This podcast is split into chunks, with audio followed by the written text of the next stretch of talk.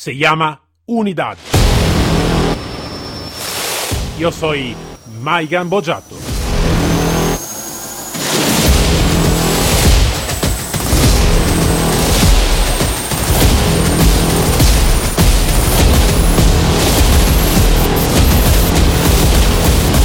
Unidad K9.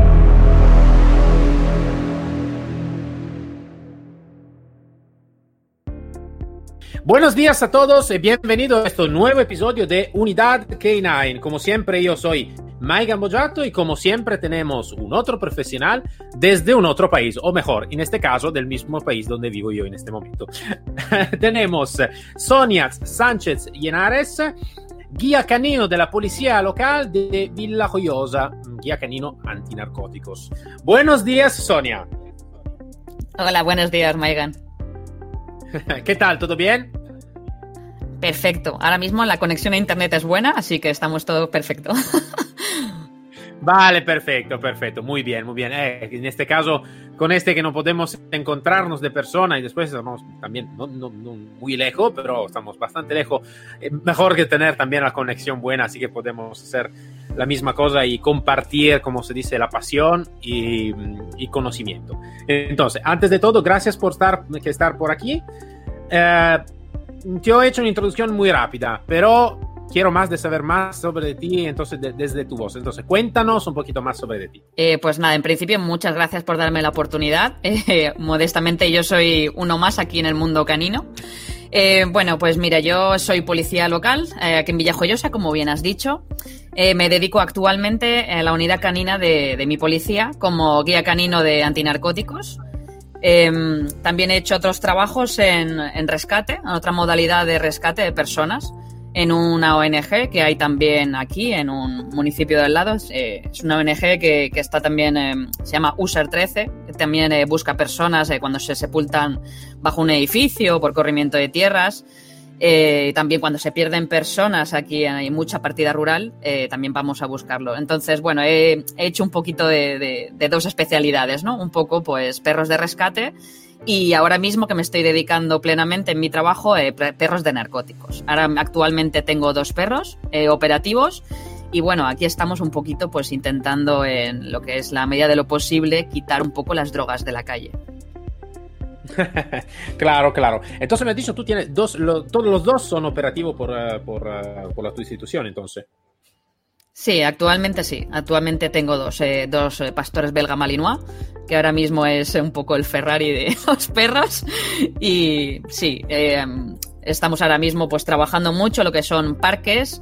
Eh, bueno, ahora mismo con el tema del COVID hemos hecho un parón porque la gente, bueno, ha estado un poco confinada en casa, pero sí, eh, los parques donde van las mamás con los niños es donde más está un poco trabajando el menudeo y, y un poco quitar un poco de los jóvenes un poquito esto. Claro, Claro. Sonia, eh, así que tú has adelantado ¿no? un poquito lo del Ferrari, ¿no? que eso se dice mucho también en nuestro, en nuestro eh, entorno.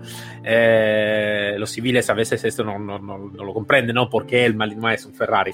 Pero mmm, quiero de saber más, eh, así que tú también tienes experiencia, también no solo, no solo entre comillas, claro, como policía local de, de antinarcóticos y todo, pero también en la protección civil, entonces tiene una experiencia también en otro sector. Eh, para la tu opinión, eh, es usualmente es una pregunta que hago un poquito después, pero te la hago ahora.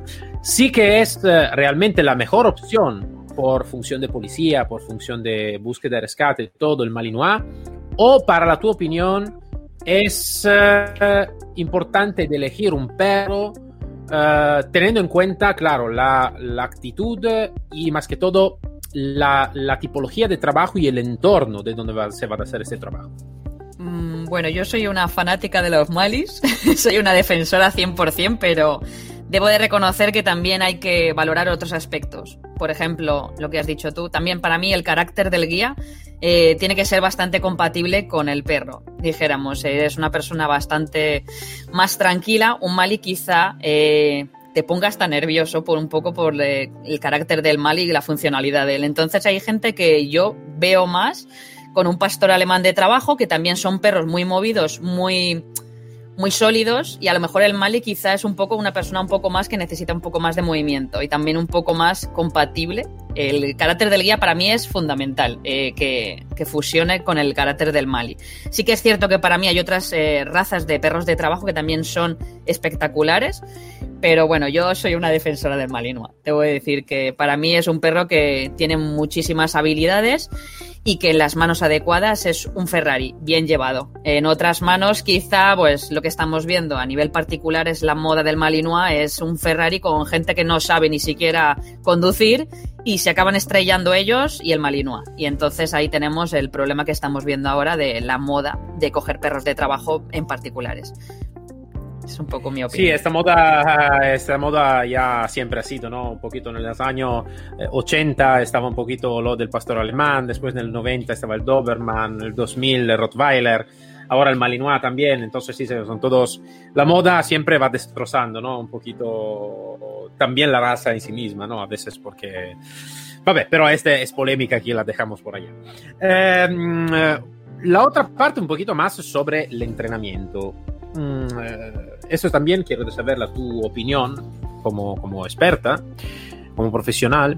¿Es eh, eh, algún país, ejemplo como Italia o como otro país, está más enfocado en un entrenamiento de un perro, lo que se llama el single purpose, lo que hace una cosa solo, el, el perro que hace una cosa, una especialidad, ¿no? que puede ser el antinarcótico, puede ser una funcionalidad. Otro país eh, intenta más eh, de enfocarse sobre el perro duales, ¿no? Que hace más que una cosa. Entonces, no sé, antinarcótico, eh, protección y algo más. Eh, por la tu experiencia, también con Malinois, claro, em, ¿cuál es para ti la mejor opción? ¿La, ¿El perro duales o multifunción o el perro que hace una especialidad? Para mí, personalmente, yo no, no apuesto por los perros duales. Para mí. Yo creo que el perro que está eh, dedicado únicamente a una función o a una disciplina es el perro que realmente mm, como que concentras todo en ese perro. O sea, para mí es como dijéramos, vamos a hacer una comparativa. Eh, los utensilios informáticos de hoy en día, que es una cámara, pero que también es una grabadora, pero que también es un tal, para mí al final es un poco algo al uso, algo que no está especializado. Entonces, el perro a mí no me gusta hacerle funciones duales. Por ejemplo, el de. Hay perros de droga que también son de protección, pero yo creo que les lleva a veces a confusión y a no especializar a realmente 100% al perro. Es mi opinión. Por ejemplo, los perros de rescate, hay perros que también los pueden meter en en drogas, pero es que al final yo creo que es un poco, perdóname la expresión, enmarranar al perro. es un poco, yo soy un poco sincera. No me gustan los perros duales nada. Yo sé que habrá profesionales que les parecerá estupendos. A mí concretamente no. Yo prefiero, si cojo un perro de rescate, lo hago únicamente de rescate. incluso dentro de los perros antidroga hay gente que está ahora mismo apostando por perros únicamente de personas, o sea, de, buscar eh, drogas en personas. Hay gente que mm. también está como partiendo, es solamente hago vehículos y es solamente hago vehículos un poco para eh, como, como el perro, como de tenerlo ahí comprimido todo en esa función. Sí, sí, sí. Por ejemplo, a mí en drogas, yo ahora mismo en drogas no estoy, no estoy dividiendo tanto. Yo, el perro, mi perra es bastante, hace parques, hace exteriores, hace vehículos y hace personas. Sí que es verdad que si llevas a un perro a solamente a una especialidad, yo creo que fusionas ahí un 100% de los primes al máximo. Mm, mi respuesta al final es la misma. Yo creo que si quieres una cosa, pero quieres otra y al final quieres tres cosas en uno, al final es todo un poco básico. Todas las funcionalidades se quedan en básicas, no se quedan especiales, especializadas en el perro para mí. Vale, vale, vale. Vale, vale, sí, sí, realmente te digo, en general, eh, haciendo muchas entrevistas, todo, cada uno tiene un poquito la su opinión. Eh, alguien tiene la opinión como la tuya, entonces hace una cosa solo, alguien más habla de mucha más especialidad. Yo te digo, en general sí, tenemos todos una opinión, al final lo que cuenta ¿no? es siempre de tener al final eh, lo que realmente va a ser el éxito que podemos tener ¿no? en el hacerlo, entonces mm, enfocarnos más, más sobre la operatividad. Un ejemplo, por ejemplo, yo sé que en Estados Unidos sí que se lleva mucho el perro, bueno, o por lo menos lo he visto, un poco que el, el perro antidrogas también hace protección. yo creo que el perro depende del individuo también, pero creo que puede infundir en, en algún problema por ejemplo, mi perra está acostumbrada a ser muy sociable con la gente y entonces siempre mete la nariz en todos los lugares del cuerpo del, de la persona para buscar un momento dado la, ocultación. Sin embargo, eh, siempre hay gente en la calle que no se deja, no deja trabajar al policía y empieza un poco a rebotarse, un poco esa actitud un poco semi-agresiva. Que, creo que si haces una doble función de protección, o está muy muy bien hecha en el perro o el perro se puede equivocar y en un momento de forcejeo, bueno, de no forcejeo, sino de que la persona esté vociferando, puede inducir a lo mejor a que el perro entre en agresión y quizá acabe mordiendo y no espere la orden del guía, no sé. O el perro está muy bien hecho o puede haber puede haber un error ahí que Ma para te, mí te digo te digo, Sonia, en general yo cuando entrenaba los perros para la policía en Estados Unidos, realmente lo que miré es que eh, la dificultad es uno de tener manejadores, guía aquí tengo realmente la capacidad, instructores también, ¿eh? la capacidad, uno. Y no es simple porque ya a veces es complicado de entrenar un perro a una función sola, ¿no? Entrenarlo a muchas funciones ya es, es mucho más complicado. Después está alguna función que para mí está, como decir, casi imposible de, de, de, de, añadir, porque si es un perro de protección y hace también antiexplosivo, también es peor para mí, ¿no? Lo que tú estás diciendo correcto, también peor por lo, por lo explosivo, ¿no? Porque claro, son dos cosas al lado, ¿no? Totalmente sí. diferentes.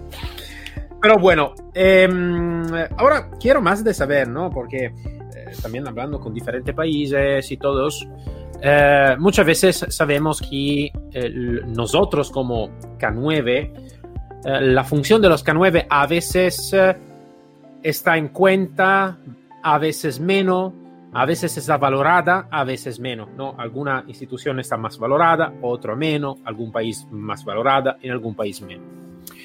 Uh, aquí en España más o menos mm, la conocemos un poquito la situación y todo, pero quiero saber un poquito más sobre la tu institución, un poquito el país donde tú vives y todo. Si la tu función por las instituciones, si está valorada y cómo está valorada y cómo está percibida también por la ciudadanía. Eh, entonces, cuando tú sales por la calle, todo cómo está valorado y cómo está percibido también por la ciudadanía. Por las instituciones, entonces por la ciudadanía. Vale, pues por las instituciones actualmente está habiendo un incremento en lo que es la, la, valoración hacia las unidades K9. De hecho, aquí en España, en la policía local, no éramos tantas unidades. Realmente, bueno, yo estoy en la comunidad valenciana, que es eh, tres provincias, Alicante, Castellón y Valencia. Y básicamente hace apenas cuatro o cinco años que han empezado un poco eh, la Academia de Policía a fomentar un curso, mmm, dicho, dicho desde, habían muchos cursos de empresas privadas, pero a nivel institucional eh, de la policía local mm, prácticamente no había nada que te, que te diera una titulación, ¿no? Entonces, desde hace cuatro años se ha empezado a fomentar esto porque han percibido que las instituciones, los ayuntamientos, que básicamente es lo que nos regimos la policía local, han empezado a apostar por tener dentro de sus policías locales estas unidades. Están viendo que realmente son efectivas, la ciudadanía nos aprecia muchísimo. Realmente, ya te digo, nosotros funcionamos a nivel eh, municipal, a nivel local. Entonces, las, las personas de aquí del pueblo ven que tú vas al parque y cuando veían a los chavalitos de 16, 15, 14 años trapichear o en los colegios a través de las vallas e introducir droga, pues eso están viendo que lo estamos erradicando. Entonces cada vez se está apostando más las instituciones, los ayuntamientos, los alcaldes, realmente ahora hay como un boom. Somos un poco la moda en la policía local. Quieren que hayan unidades K9 y se está, vamos, estamos saliendo como champiñones ahora mismo por todas las policías locales. Cuando prácticamente hay desde hace tiempo, por ejemplo, eh, al, Alicante, que es una provincia que tiene una policía local bastante grande, ya tiene unidad canina hace muchos años. Han sido un poco los pioneros, pero poblaciones eh, más, eh, más pequeñas quizás no tenían. Entonces un poco iban, los policías locales íbamos de todas formas a los parques, pero obviamente como los chavales son muy listos, saben cómo ocultar en los árboles y cómo meterlo debajo de baldosas, nosotros el olfato del perro eso no lo teníamos. Entonces ahora mismo cuando las mamás nos ven en los parques y ven que cazamos todo lo que se mueve y todo lo que está escondido, vamos, las mamás incluso nos aplauden. pues las mamás van con sus niños al parque y no quieren ver a los niños de 14 y 16 años eh, drogarse, es que no lo quieren ver. Y en los colegios eso de meter en las, a través de las vallas la droga, pues eso lo estamos erradicando también. Entonces la ciudadanía está encantada. Si la ciudadanía está encantada, los políticos están doble encantados. Y al final lo que quieren es promover eso en, la policía local. Estamos saliendo de, como champiñones, te digo, ahora mismo todo es... Mm, muchísimas unidades están saliendo, presentándose todos los días en Facebook, en las redes sociales. Sí. Sabes, eh, Sonia, tú estás hablando de una cosa que me, me encanta. Me encanta porque es algo que yo voy a sostener desde hace tiempo, ¿no? Que realmente muchas veces se habla también en otras instituciones que eh, también en otro país, ¿no? Sí, pero no están bien valorados, como K9, digo, ¿no? No están bien valorados, el mando tiene problemas, porque X cosa, eh, los otros poli nos ven como, como perreros eh, y algo de así. Que es verdad, verdad. Pero, ¿Es verdad? pero está un pero. Está un pero. A veces también la responsabilidad es la nuestra responsabilidad de dar más valor a lo que estamos haciendo. Porque realmente yo siempre lo digo, el K9 no es una especialidad cualquiera. Es una especialidad muy, mucho más complicada de otra especialidad por una cosa solo. Si yo estoy especializado, soy un francotirador, sí que es muy complicado, pero estoy interactuando realmente con un arma que, vale, está algo de técnico y todo. Cuando yo soy un poli, eh, yo necesito que tener todo el conocimiento de poli sin perro estoy hablando, todo el conocimiento, la operatividad, la intervención, el uso de la fuerza, el uso del arma y todo. Si soy un poli perro, necesito que conocer todo esto, más, más, toda la, comunicación con el perro, estoy interactuando con un ser que es un ser viviente que tiene individualidad, emociones, gana de trabajar o a veces que algún día no gana ninguna gana de trabajar.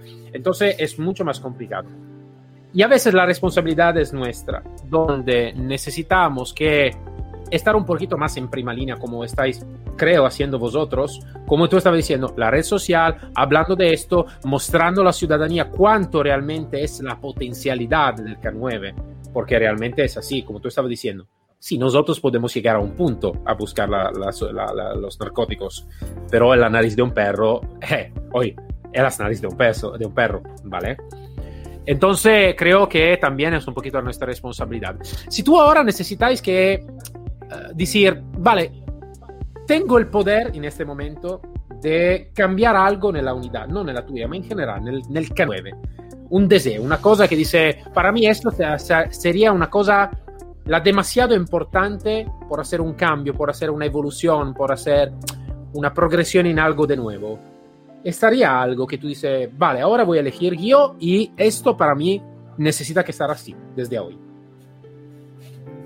Mm me has hecho una pregunta complicada. Si yo cambiara algo, pues o, yo, o cambiar no, no de la mía, eh, digo, digo, en general. Mira, sí, me voy a mojar, venga. no de la mía. Eh, yo si, si yo pudiera cambiar algo o imponer algo en las unidades, en todas en general, sería fundamentalmente de que el guía fuera realmente mm, en nuestro argot, que realmente fuera un perrero de corazón. Quiero decir, que no fuera la motivación por entrar en esa unidad, no dependiera ni de ningún. En algunas unidades se hace una, se hace una motivación económica, un poco por la dedicación, un poco por todo lo que acarrea ser eh, formar parte de esa unidad, porque realmente llevan mucho más mucho más trabajo algunas. No quiero decir que seamos la que más trabajamos ni nada de eso, por favor, que no se me malinterprete, pero sí que lleva acarreado un telón de fondo que no se ve, de mucho trabajo. Entonces hay siempre una motivación económica, hay unos horarios, no digo en la mía, digo en, algunas. Entonces muchos guías, eh, algunos, eh, quizás se meten un poco por otras motivaciones que no es realmente la de me encanta estar con el perro, me encanta ese trabajo me encanta ser guía canino. A veces se hace por motivaciones eh, de horarios, de, bueno, eh, de voy a lucirme con el perro, ahora mismo está de moda y quiero ser el policía eh, de moda del perro y tal. Entonces realmente para mí sería que se hiciera un buen filtro sobre esa persona y que se realmente se eligiera una persona que de corazón le gusten los perros y que no fuera tanto por otras motivaciones secundarias que, bueno, creo que a ningún guía canino entra realmente por el dinero porque realmente Tampoco es que sea un, incremento de dinero sustancial, por lo menos actualmente nosotros aquí en España. De hecho, nosotros, por ejemplo, en mi, unidad no se cobra más que en otra unidad de mi, de mi retén de policía. Me gusta aclararlo, pero en otras sí. En otras hay una motivación, a veces de 300 euros o 400. Pero realmente hay mucho trabajo de fondo que no se ve, que algunos compañeros piensan que estás paseando y tú estás haciendo 10.000 trabajos que no, que no se perciben. Si, por ejemplo, yo hay veces que estoy en la calle, no estoy buscando en un parque, pero estoy socializando al perro, estoy metiéndolo en entornos que para el perro puede ser estresantes, que no esté acostumbrado. Estoy realmente haciendo una habituación a ese entorno. Por ejemplo, lo estoy subiendo a unos barcos, nosotros tenemos un muelle, tenemos playa, lo estoy subiendo, lo estoy haciendo interactuar con personas, cuando a lo mejor ciertos perros igual tienen un poquito de inseguridad con algunas personas, metiéndolo en situaciones en las que el perro se puede ver entonces eso los compañeros a lo mejor patrullan y te ven por ahí paseando con tu perrito y dicen, ya está, eh, no haciendo nada esa persona, ¿no? Y lo que no saben es que después de eso yo me voy a mi casa, el perro se viene conmigo y bueno, y detrás hay un entrenamiento que la, nosotros trabajamos 7-7, 7 días sí, 7 días no. Pues en mis 7 días de trabajo te aseguro que es un entrenamiento continuo, o sea, yo no paro, no estoy, no aparco el perro en mi casa y ya está, no, hay un trabajo detrás que de, realmente te tiene que gustar mucho porque la dedicación y la pasión tiene que ir siempre por delante. Si no, esto no funciona. Entonces, lo que cambiaría sería un poco el filtro a la hora de elegir qué personas entran en la unidad. Soy totalmente de acuerdo, Sonia, soy totalmente de acuerdo, eh, teniendo en cuenta que muchas veces, eh, ahora te digo una cosa y quiero saber más la, la, también la tu opinión, muchas veces como K9 estamos siempre muy enfocados en la técnica de entrenamiento, ¿no? Técnica, técnica, entrenamos el perro, entrenamos el perro, entrenamos el perro, entrenamos el perro, entrenamos el perro. A veces, pero, también eso me estoy dando cuenta también con los cursos, no solo de España, pero también de Italia, de Alemania, de Estados Unidos, de Sudamérica, en diferentes países y todos, está muy poco a veces enfoque, como tú estabas diciendo, sobre el manejador, sobre el guía y también sobre los instructores. Entonces, para la tu opinión, ¿cuánto realmente el comportamiento humano, el conductismo humano, ehm, eh, va a afectar en positivo y en negativo, he cuidado, en positivo y en negativo, aparte la técnica, sobre la operatividad del binomio. Entonces, ¿cuánto yo como, como guía como instructor y todo, voy a afectar el comportamiento y la operatividad de mi perro a la hora de trabajar, del binomio a la hora de trabajar. Pues yo creo que muchísimo, porque realmente los perros eh, funcionan por motivación. Y nosotros somos los encargados de que si el perro ese día está, está, entre, está distraído, está bajo, tú tienes que subirlo, tú tienes que motivarlo y que sacarle esa chispa que diga, mmm, Sonia me está pidiendo que juegue y ostras, tienes que eh, motivar ese corazón. Yo digo motivar el corazón del perro. Entonces, tú, ese vínculo que tienes con el perro es fundamental porque tú eres un poco el que sube el volumen y el que lo baja.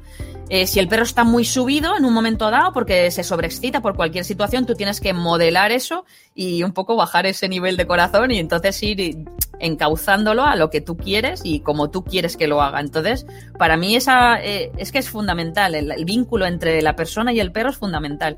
No se puede coger un perro, para mi opinión, ¿eh? para mi modesta opinión, no puedes coger un perro con el que no tienes ningún vínculo, eh, unas perreras, llegas allí, coges el primero y venga, vamos a funcionar porque no hay una conexión entre ese perro y el guía. Entonces, eh, si ese vínculo no existe, es muy difícil que el guía modele o en ese momento en la calle sepa un poco cómo llevar al perro dependiendo de... Yo igual como policía también, si yo tengo un mal día, el perro lo va a notar. El perro va a decir, uff, esta le pasa algo. O las correcciones pueden ser en un momento dado más duras de lo que deben de ser.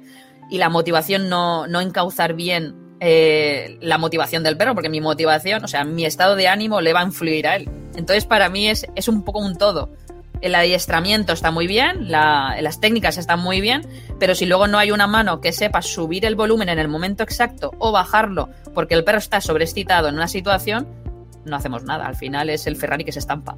El Ferrari sabe correr, claro. pero es un poco el conductor claro. el que tiene que frenar, meter la marcha, bajarla, no revolucionar, llevar bien ese motor. Es un poco la comparativa. ¿Sabes cómo, cómo, se dice en italiano? Esta una palabra, se dice bisogna tenere manetta. Cuando se dice bisogna tener manetta, se necesita que saber cómo Manejo. conducir, ¿no? Eh, eh, sí, es claro, un sí. poquito más, eh, eh, così, así, eh, una palabra un poquito más eh, colorada, no, no, no, es una mala palabra, pero tener la maneta. pero sí, es la, es la misma cosa. Um, ahora te hago una, una, otra, pregunta que esta es un poquito más, es un poquito diferente, porque um, te explico uh, un poquito lo que ha ocurrido también aquí en el podcast. En el podcast uh, tú eres la tercera mujer que, estamos haciendo como entrevista invitada. E, y me estoy dando cuenta que realmente ha sido muy poca, lamentablemente.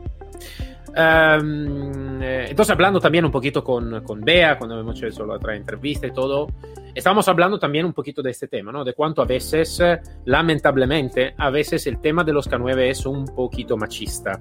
Un poquito machista. Y esto es algo que claramente no me gusta y todo. Um, ¿Tú también notaste este, el, mundo que es un poquito así en esta manera o fue un poquito diferente para ti? Mm, mentiría si dijera que no. Dentro de la policía, a ver, se ha avanzado mucho, es verdad, que se ha avanzado mucho dentro de la policía lo que es la introducción de la mujer. Sí que es verdad que actualmente en los guías caninos, en policía local, eh, no hay tantas mujeres como deberían de haber.